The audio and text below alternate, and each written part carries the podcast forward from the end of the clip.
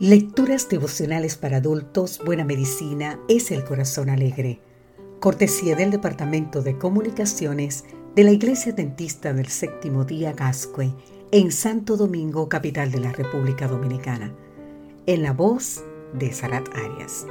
Hoy, 5 de diciembre, rescate. Leemos en el libro de Salmos capítulo 49 versículos 7 y 8 Ninguno de ellos podrá en manera alguna redimir al hermano, ni pagar a Dios su rescate, pues la redención de su vida es de tan alto precio que no se logrará jamás.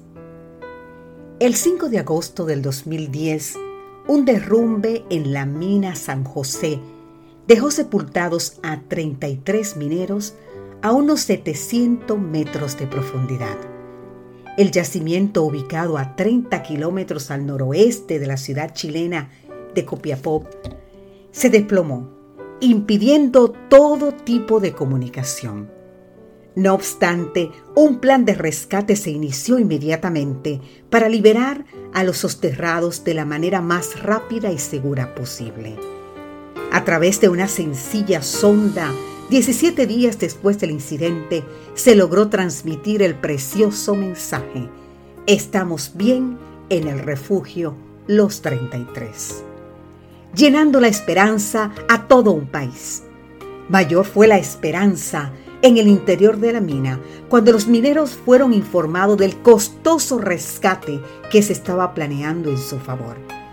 El gobierno chileno anunció que no escatimaría gastos para rescatarlos, alcanzando el costo total de la operación los 22 millones de dólares.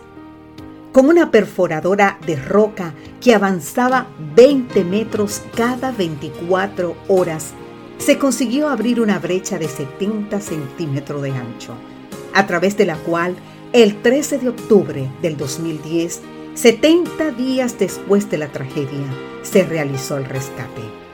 Un rescatista debió descender hasta las profundidades para hacer posible el salvamento.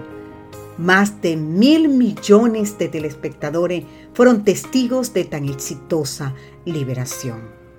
¿Cuántas semejanza tiene este rescate con el que Dios realizó en nuestro favor? Fue una tragedia que la raza humana quedara sepultada bajo el peso del pecado como consecuencia, la comunicación entre el cielo y la tierra quedó dificultada. Pero un plan inmediato de rescate se instauró para liberar a la raza caída. Primero, era necesario abrir un camino que restaurase la comunicación y por el cual fueran posteriormente liberados. No existía y no existe aún respecto a la salvación modo alguno de salvarse con los propios medios. ¿Te imaginas a los 33 mineros esforzándose para llegar a la superficie? Sin la intervención externa, la empresa estaba destinada al fracaso. Ni siquiera hubiesen podido pagar de alguna manera la operación de rescate, porque el rescate de la vida fue de tan alto precio que no lo hubiesen logrado jamás. Alabemos a Dios en este día, porque en Cristo tenemos el camino abierto hasta el trono de Dios, porque descendió al mundo para rescatarnos y finalmente corrió con todos los gastos de nuestra salvación. No puedes salvarte por más que te esfuerces, querido amigo, querida amiga, pero puedes manifestar gratitud hacia quien con bondad y misericordia actuó prontamente en tu favor. Que Dios hoy te bendiga